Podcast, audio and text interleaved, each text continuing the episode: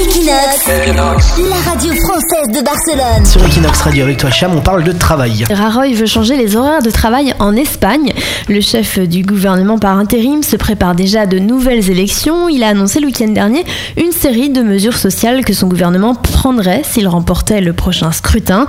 À Séville, dans un congrès qui ressemblait plutôt à un meeting, Mariano Rajoy a promis, s'il était le prochain chef du gouvernement, de modifier les horaires de travail en Espagne, des horaires souvent considérés trop élastiques.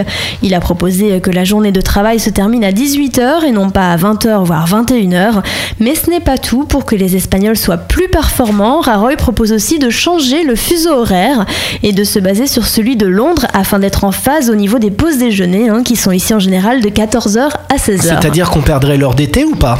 On resterait toujours bloqué à l'heure d'hiver? Ce sera un petit peu décalé en fait. Je sais pas exactement moi les heures, je m'y perds. Au niveau fuseau horaire, je pense qu'il serait plutôt tout le temps. Donc ce serait l'heure d'hiver en permanence. C'est-à-dire que c'est fini les, les soirées jusqu'à 22h où il fait jour en été. Peut-être. Ah non, ça serait l'heure d'hiver. Ah, ça serait catastrophique. Voilà, donc ça c'est une proposition du PP. Le chef du PP a promis également une réduction d'impôts pour toutes les entreprises qui accepteraient de créer une crèche sur leur lieu de travail.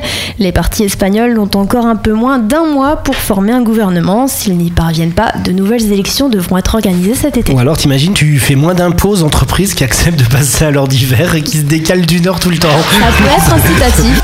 Equinox, la radio française de Barcelone.